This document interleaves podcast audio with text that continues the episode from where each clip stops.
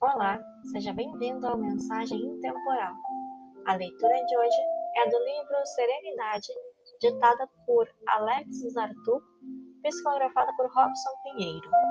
Página 95 Realizações. As realizações realmente proveitosas se perdem diante daquelas que brilham, escondendo a realidade de cada um. Desenvolvem-se conceitos preciosos, opiniões respeitáveis, deduções que desafiam a lógica. Projetos são traçados e fazem-se estudos a fim de concretizá-los.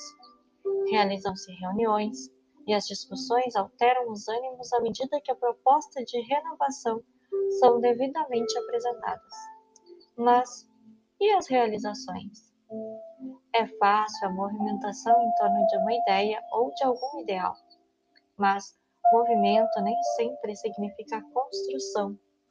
É bom levantar a poeira da acomodação, mas isso não significa necessariamente realizar.